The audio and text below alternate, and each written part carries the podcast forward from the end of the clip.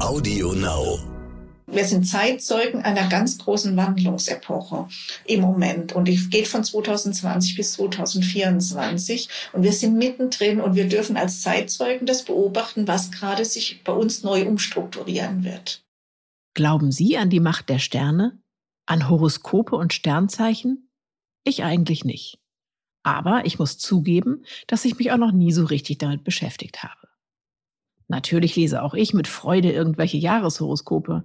Aber das, was zum Beispiel auf Zuckertütchen in Cafés über mich zu erfahren ist, halte ich ehrlich gesagt für kompletten Unsinn. Stern nachgefragt. Mein Name ist Stefanie Helge und ich bin ein Steinbock. Die Zuckertütchen sagen über Steinböcke, sie seien ordentlich, ernst und zurückhaltend. Nichts davon trifft auf mich zu. Ich bin sogar eigentlich so ziemlich das Gegenteil von all dem. Aber mein eigenes Zweifeln ist natürlich kein Maßstab. Allein in Deutschland glaubt ungefähr jeder Fünfte an die Kraft der Sterne. Das sind eine Menge Leute. Als mir vor kurzem das alte Jahreshoroskop der Welt am Sonntag für dieses Jahr im Internet begegnete, habe ich noch gedacht, ha, mal schauen, wie viel davon wirklich gestimmt hat.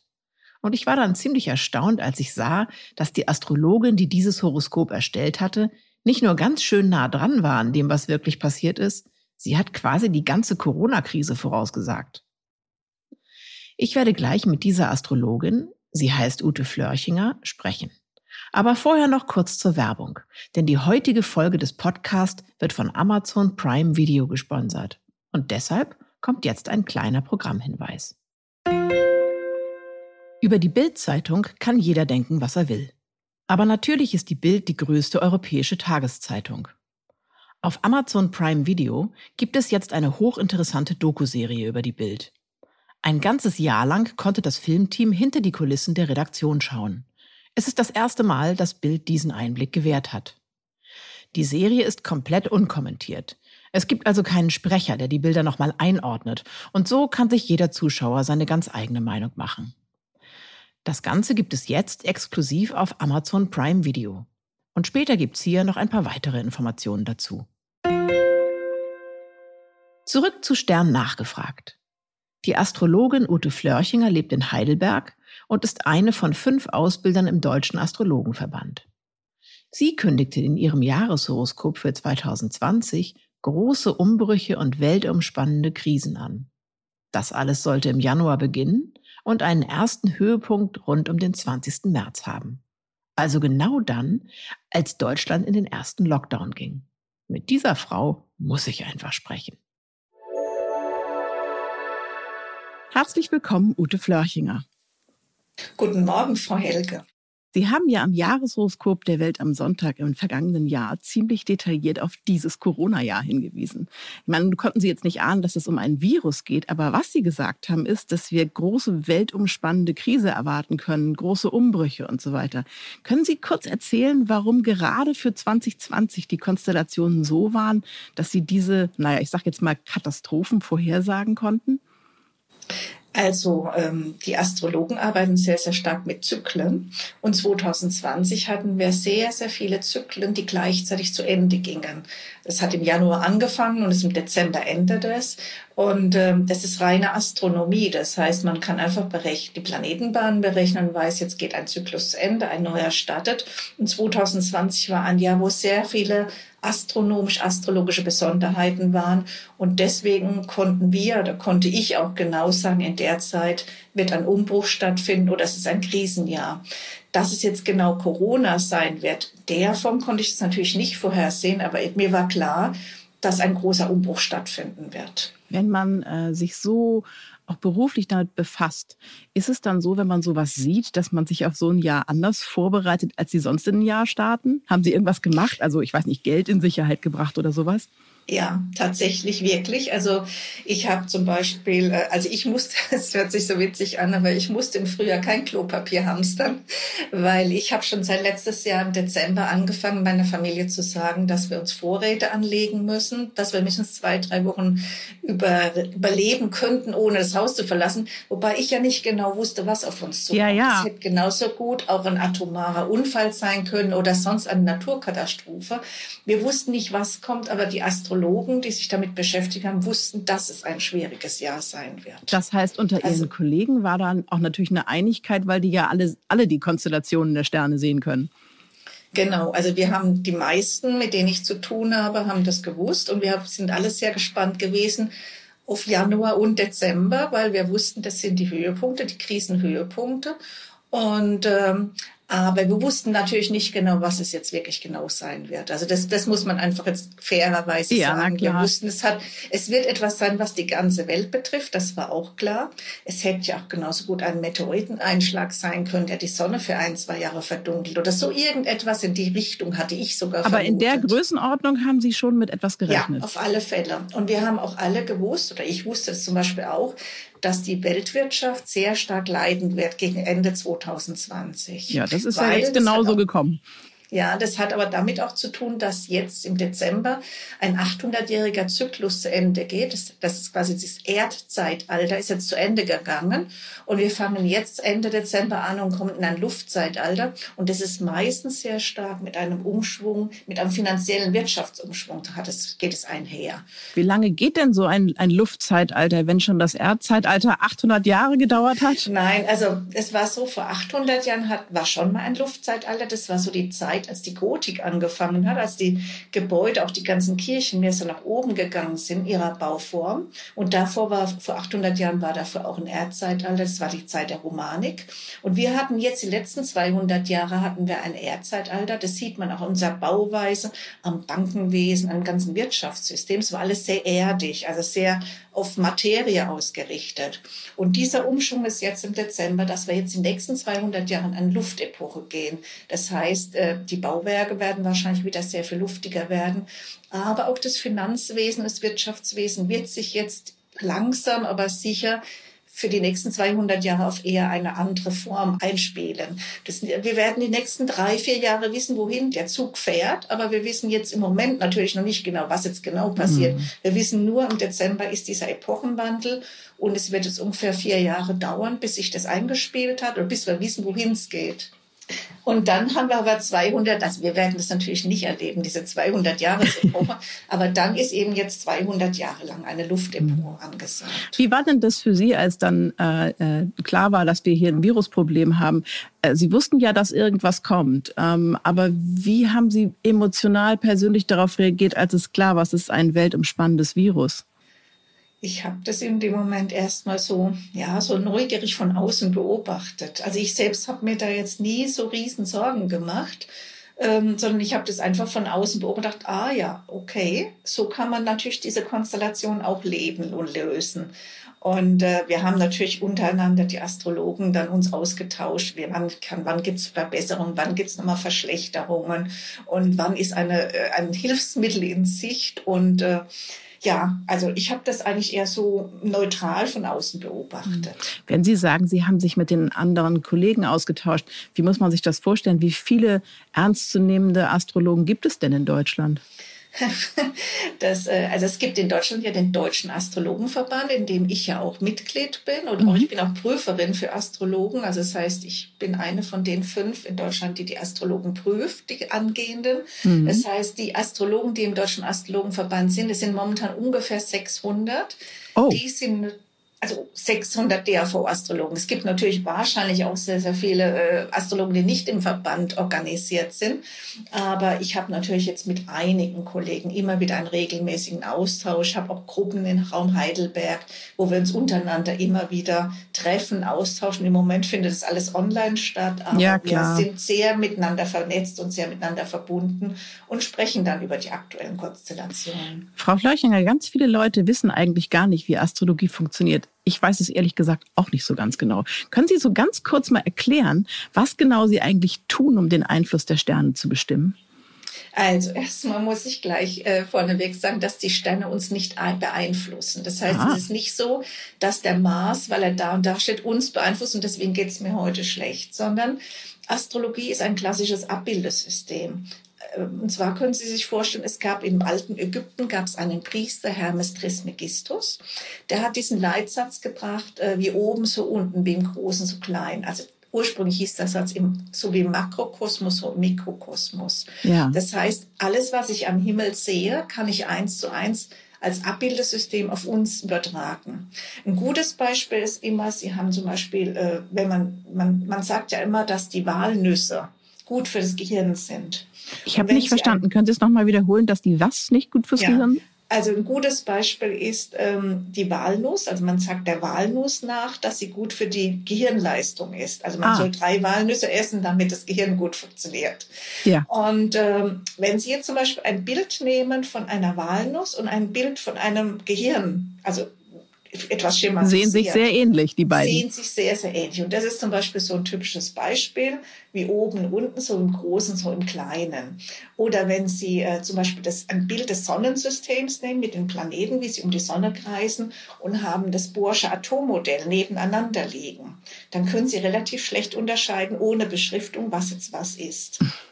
Also das heißt, Astrologie geht davon aus, dass es im, äh, unten bei uns äh, immer eine Entsprechung gibt zu bestimmten Konstellationen von Sternen am Himmel. Genau, also wenn ich eine Konstellation am Himmel habe, kann ich die aus Erfahrung wissen, weiß ich dann, das wirkt so und so auf den Menschen aus. Okay. Astrologie, ich habe noch einmal ein sehr, zwei sehr, sehr schöne Beispiele. Nehmen wir ein Fieberthermometer. Das Fieberthermometer zeigt Ihnen 40 Grad Fieber. Das zeigt ihnen diese 40 Grad Fieber an. Aber sie fühlen sich nicht deswegen schlapp und krank, weil das Fieberthermometer 40 Grad Fieber zeigt, sondern sie kriegen das nur angezeigt. Können Sie das so nachvollziehen? Ah, okay. Oh ja, das ist aber komplex.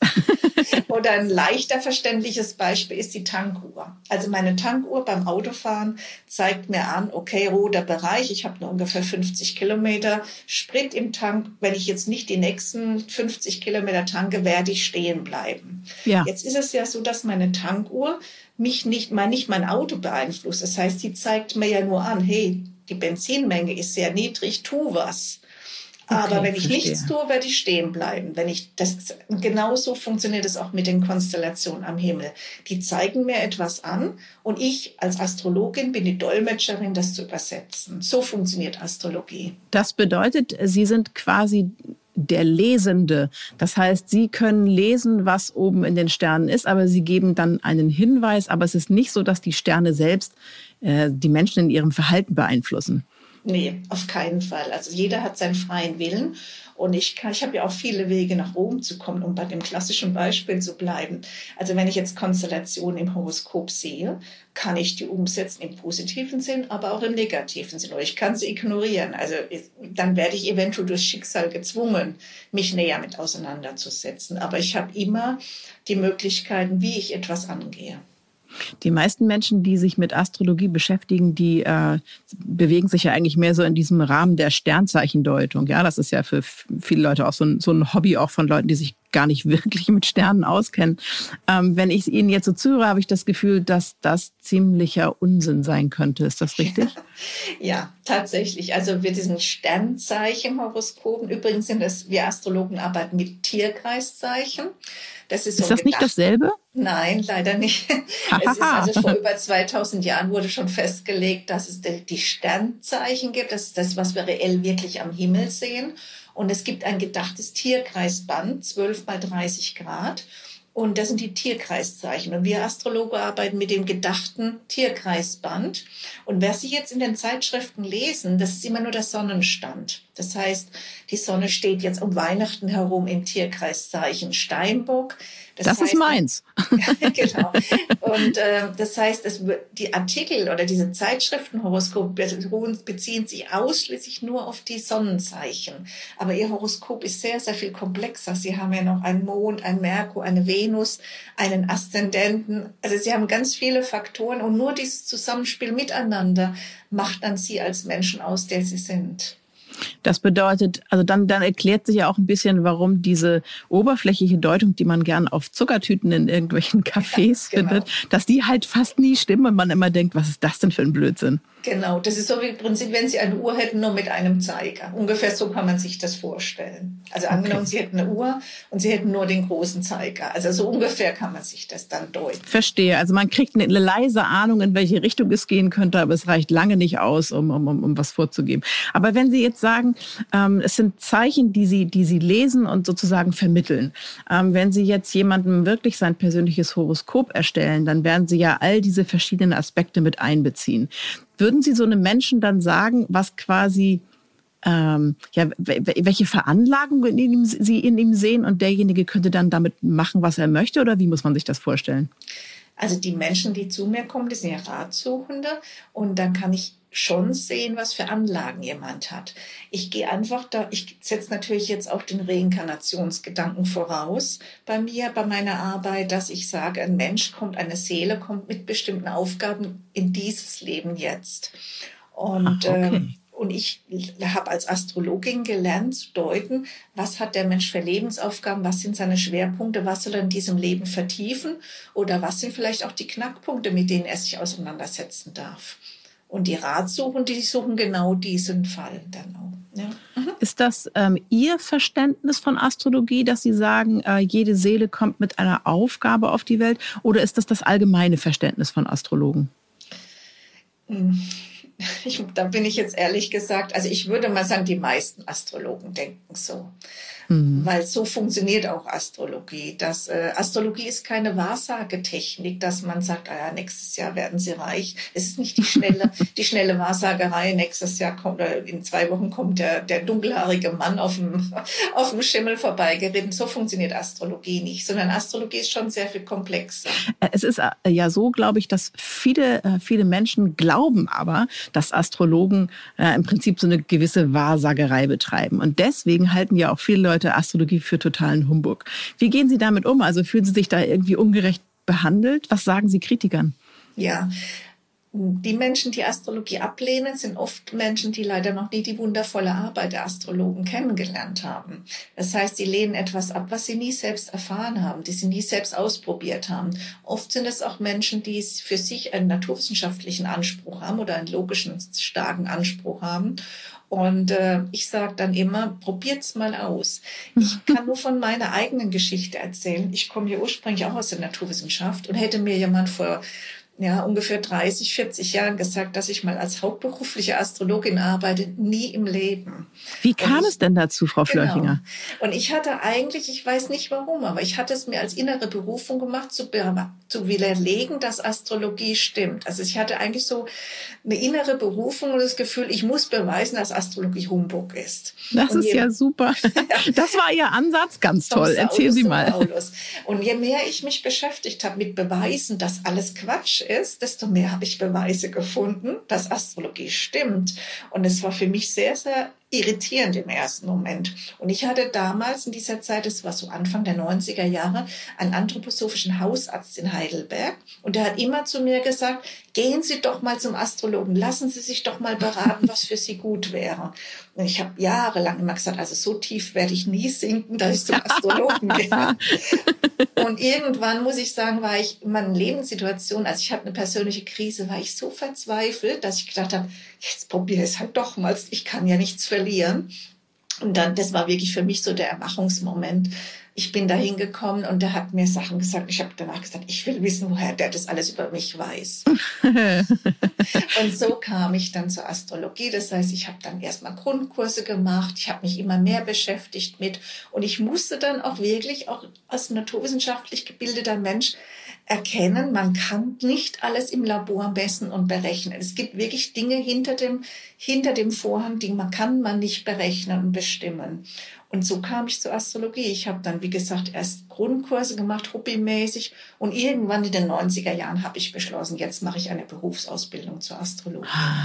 Ich wusste gar nicht, dass es das gibt, eine Berufsausbildung zur Astrologin. Also es gibt, äh, es gibt auch beim Deutschen Astrologenverband gibt's, ich weiß nicht, derzeit ungefähr 15 Ausbildungszentren. Also ich leite selbst eins davon, das DAV Ausbildungszentrum Heidelberg. Und man kann in diesen Ausbildungszentren vom Deutschen Astrologenverband, kann man sich in zwei bis drei Jahren zum Astrologen, zur Astrologin ausbilden lassen. Und das ist auch eine meiner Haupttätigkeiten, die ich mache. Ach, also man okay. kann tatsächlich Astrologie aus sich ausbilden lassen und das Lernen als Beruf. Wir unterhalten uns gleich weiter, aber jetzt erstmal eine kurze Werbeunterbrechung. Die Doku-Serie über die Bild-Zeitung, die ich vorhin schon kurz angekündigt habe, heißt Bild macht Deutschland? Und über diese Frage kann man selbstverständlich geteilter Meinung sein. Beeindruckend ist diese Dokumentation aber in jedem Fall. Zu Wort kommen nicht nur der Chefredakteur Julian Reichelt und sein Stellvertreter, sondern es werden zahlreiche Reporter und Mitarbeiter in ihrem Redaktionsalltag begleitet. In den Redaktionsräumen, bei Treffen mit Politikern und auch bei Außenreportagen. Dabei wird der Zuschauer eingeladen, sich selbst eine Meinung über Deutschlands größtes Boulevardmedium zu bilden. Die Serie ist exklusiv bei Amazon Prime Video zu sehen. Neukunden können das Abo 30 Tage lang kostenlos testen. Wie viel Menschenkenntnis braucht ein Astrologe? Sie haben äh, eben gerade erzählt, als Sie Ihren ersten Besuch hatten, dass Sie so dachten, wieso weiß der das alles über mich? Ist ein Astrologe neben dem, was er in den Sternen sehen kann, auch immer jemand, der gut in Menschen sehen kann? Ich würde es nicht unbedingt als Menschenkenntnis sagen. Es ist eine gewisse Empathie und eine, eine Liebe zu den Menschen, ein, ein Bedürfnis, den Menschen zu helfen, ihren Weg zu setzen, weil manchmal sind es auch sehr anstrengende Klienten und trotzdem brauche ich eine gewisse gewisses Einfühlungsvermögen. Menschenkenntnis ist vielleicht gar nicht das richtige Wort, weil um einen Horoskopfaktor zu bestimmen, ich kann ja auch von Firmen und von irgendwelchen äh, Ereignissen ein Horoskop erstellen. Dazu brauche ich einfach eine fundierte astronomische Ausbildung, dass ich einfach mhm. die Planetenbahnen berechnen kann und deuten kann. Aber den Menschen das zu vermitteln, da brauche ich eine gewisse Empathie und aber auch eine Liebe und Bereitschaft, das den Menschen zu vermitteln und denen das Bedürfnis zu haben, auch denen zu helfen dabei. Also Sie haben gerade äh, gesagt, dass es auch Klienten gibt. Sagen Sie Klienten oder Kunden oder Klienten, Patienten oder Klienten? Klienten, okay. Ähm, Sie haben gerade gesagt, dass es auch Klienten gibt, die manchmal ein bisschen anstrengend sind. Äh, was sind das für Menschen, die Sie kontaktieren? Und sind das Leute, die in einer Krise sind und eine Stütze brauchen? Oder kann man das so gar nicht ganz klar sagen? Ja, es ist ganz verschieden. Also es, die meisten Menschen sind Ratsuchende, die in irgendeiner Form gerade an einem Scheideweg sind oder in einer Krise stecken und nicht wissen, wie es weitergeht. Es gibt aber auch Menschen, ich habe sehr, sehr viele Klienten, die über Jahre kommen, einfach immer so ein, zweimal Jahr sich upgraden lassen und einfach wissen wollen, was geht jetzt weiter, wie, wo ist momentan mein Stand, wie kann ich was machen.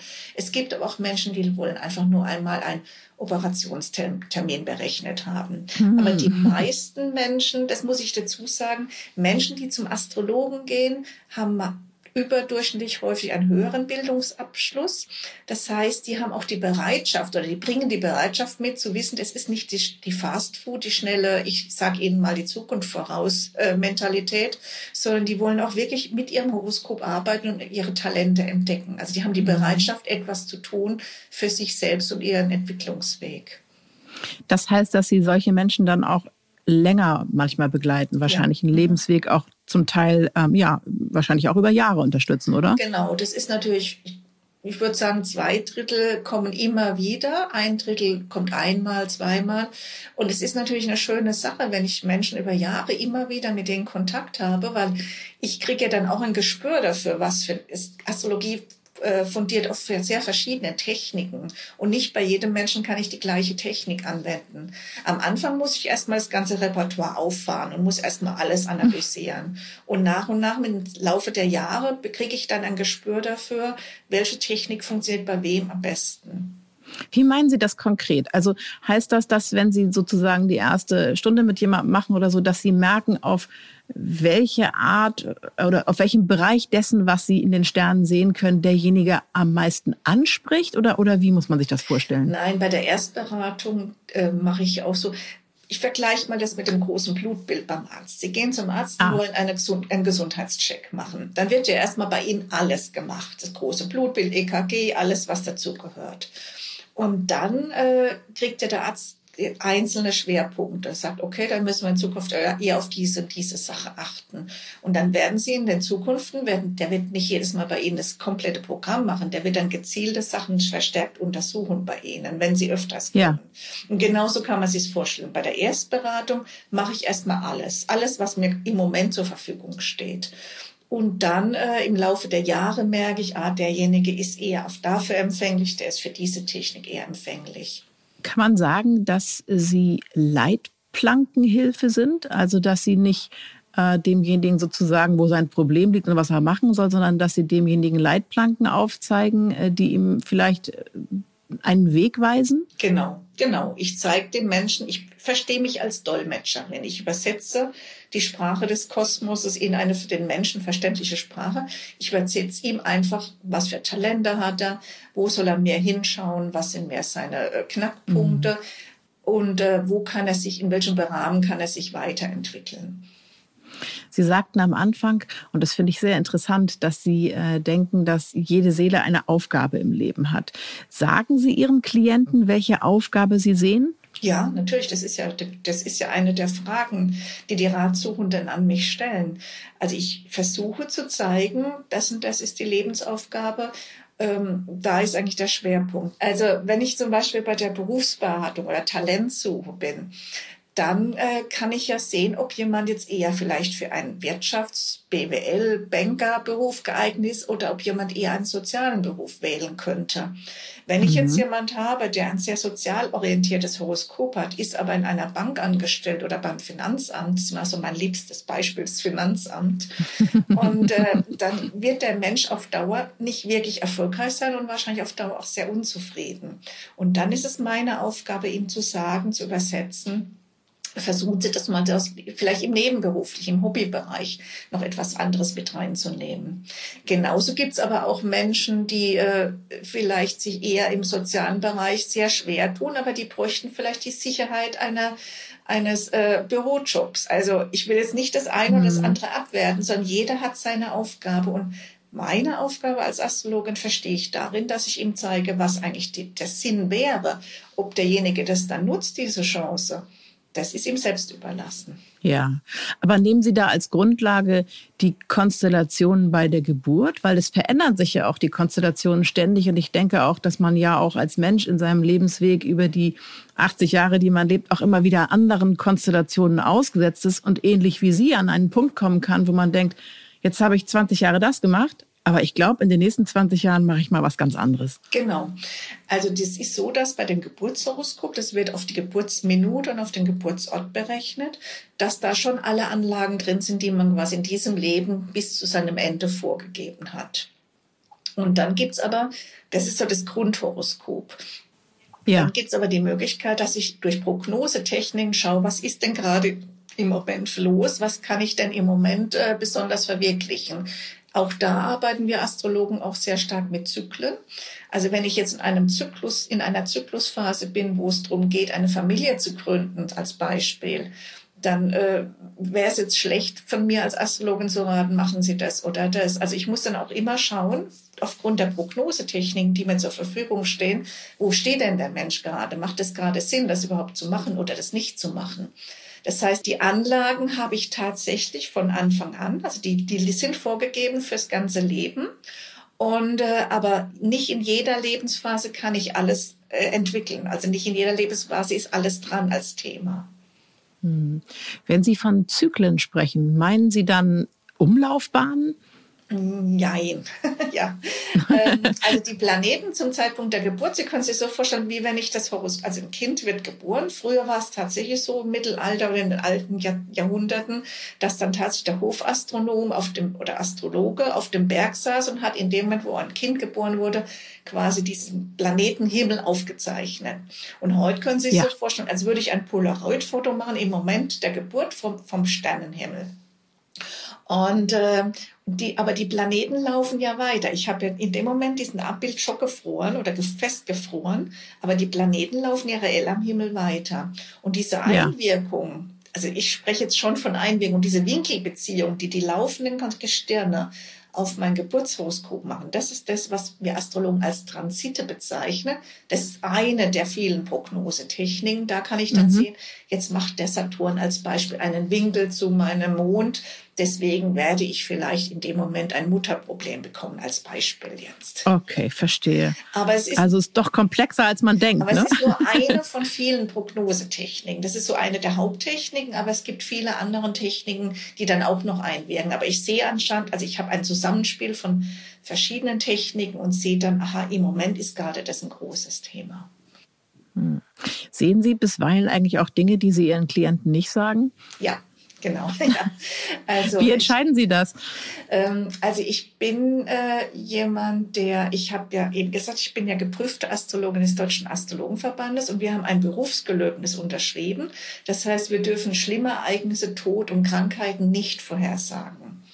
Oh. Und äh, ich würde es auch nie machen, weil es kann, wenn jemand noch so eine schwierige Konstellation hat, weiß ich nicht, ob derjenige jetzt ein Unglück von außen erlebt, vielleicht eine Krankheit hat, vielleicht einen nahen Angehörigen verlieren wird. Ich sehe die Krise, aber ich würde die sehr neutral formulieren. Ähnlich wie beim Coronavirus. Also das heißt, Sie konnten sehen, dass was Großes kommt, aber dann nicht genau was. Genau, wobei bei Individualhoroskopen kann man schon eher abschätzen, in welche Richtung es gehen wird.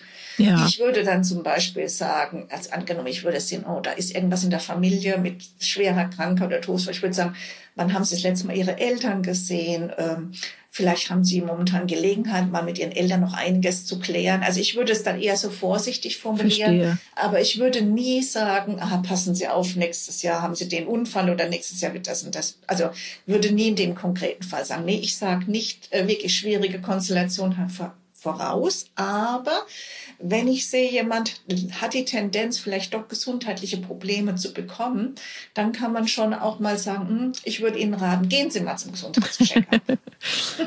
Es gibt ja. Also wenn jetzt jemand zu mir zur Beratung kommt und hört das jetzt, dann weiß er, wenn ich sowas sage, hm, da ist irgendwas im Busch. Das macht doch aber nichts. Das hilft ja vielleicht. Ja, genau. Wenn Sie sagen Astrologenverband und es gibt natürlich auch eine Menge Hobby-Astrologen, die irgendwie Voraussagungen machen und so. Äh, glauben Sie, es gibt viele Scharlatane da draußen? Jein, wobei meistens sind es ja dann auch nicht wirklich, also wenn ich zum Beispiel das Astro-TV sehe, das sind die allerwenigsten Astrologen. Das hat ja nichts mit Astrologie zu tun.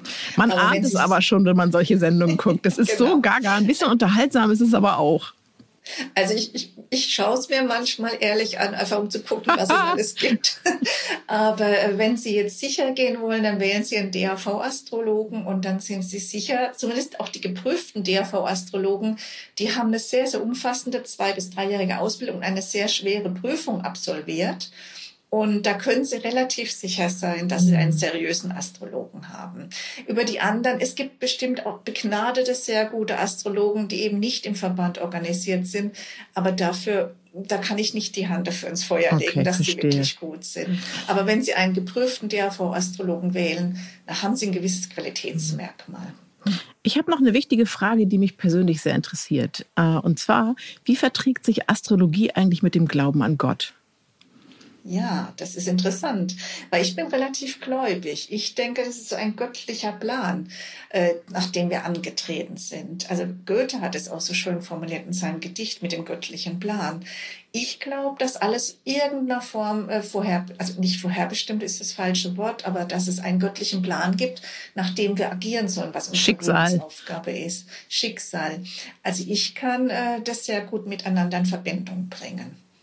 Haben Sie das Gefühl, dass manche in der Astrologie fast eine religiöse Unterstützung suchen? Das bin ich jetzt ein bisschen unsicher, weil mein Klientel nicht.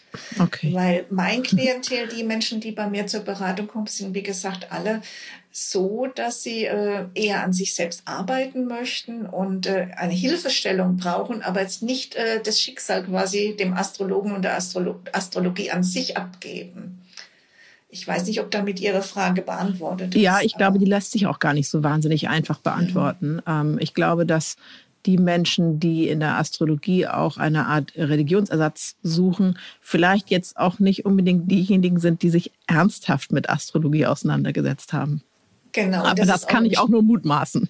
Ja, aber das ist auch der Punkt, weil Astrologie wird oft auch der, der Esoterik allgemein sehr stark äh, in, äh, in Einklang gebracht. Und da muss ich jetzt ehrlich sagen, äh, Astrologie ist natürlich, man braucht viel Intuition und man fährt sehr Fingerspitzengefühl und manchmal auch eine Ahnung, wie jetzt auch eine Vorhersagen für 2020.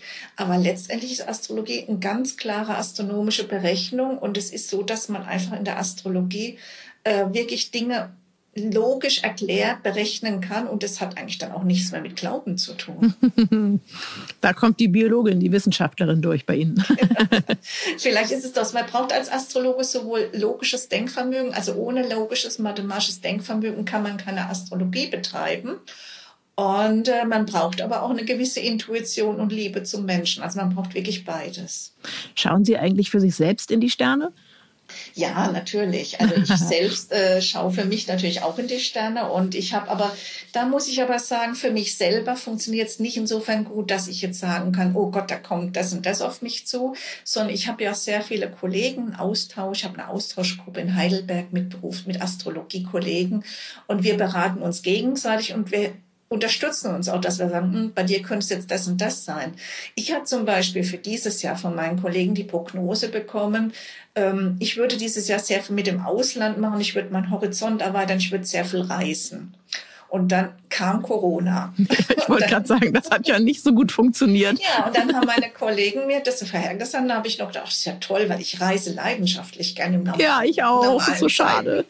Und ich hatte auch schon ganz viele Pläne für 2020 und dann kam Corona. Und was jetzt aber wirklich geworden ist aus der Geschichte ist, durch Corona habe ich Online-Webinare kennengelernt und Zoom-Seminare.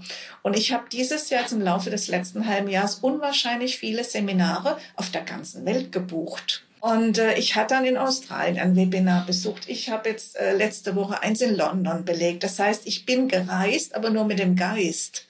Und äh, das hätte ja so in der Form, hätte mir das jemand im Januar gesagt, hätte ich gesagt, nie im Leben mache ich sowas. Ich brauche vor, ich muss die Menschen sehen und anfassen können. Mhm. Und ähm, und mittlerweile ist es so, dass ich da mich täglich in diesen Medien bewege. Und das ist zum Beispiel auch sowas, man kann schon eine Tendenz vorhersagen, aber wie es sich letztendlich manifestiert, das hängt immer wirklich mit diesen, äh, mit der Situation dann an sich zusammen. Aber ich schaue für mich selber natürlich in die Sterne.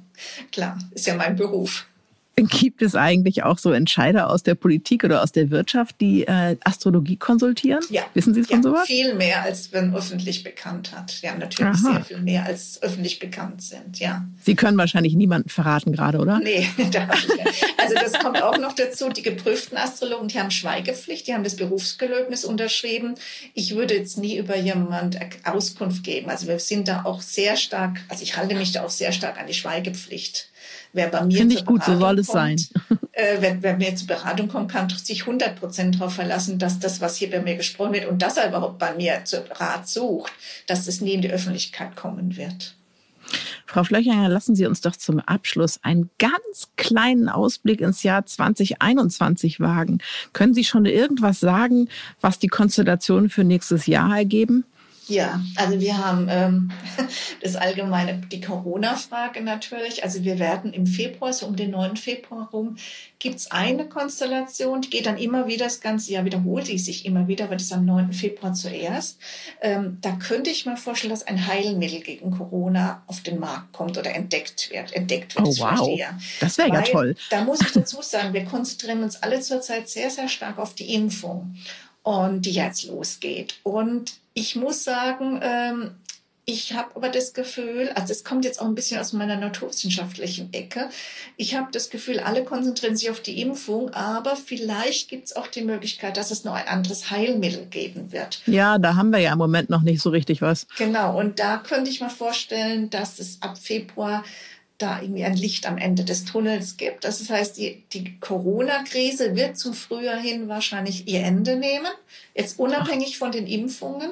Aber was tendenziell das Jahr 2021 steht unter dem Motto äh, von Saturn und Uranus. Und das ist so der eine ist der Bewahrer, der das Alte erhalten möchte. Und Uranus ist so der Revolutionär, der das alles umbrechen möchte.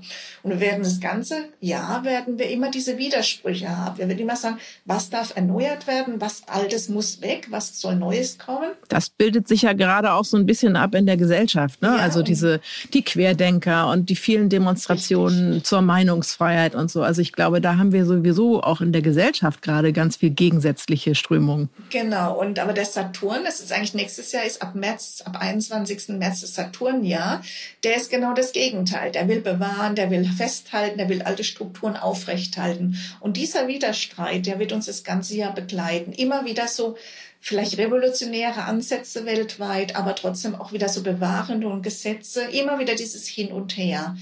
Und das wird auf uns zukommen. Aber letztendlich ist es so, wir dürfen uns 2021 lernen, uns von alten verkrusteten Strukturen zu befreien. Also was hat noch Bestand? Was darf ich mitnehmen?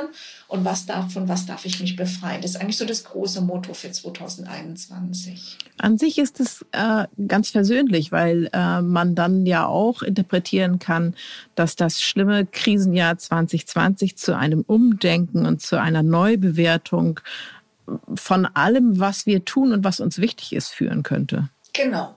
Das ist ja, also jede Krise birgt ja eine Chance. Das ist ein Mittel zum Zweck.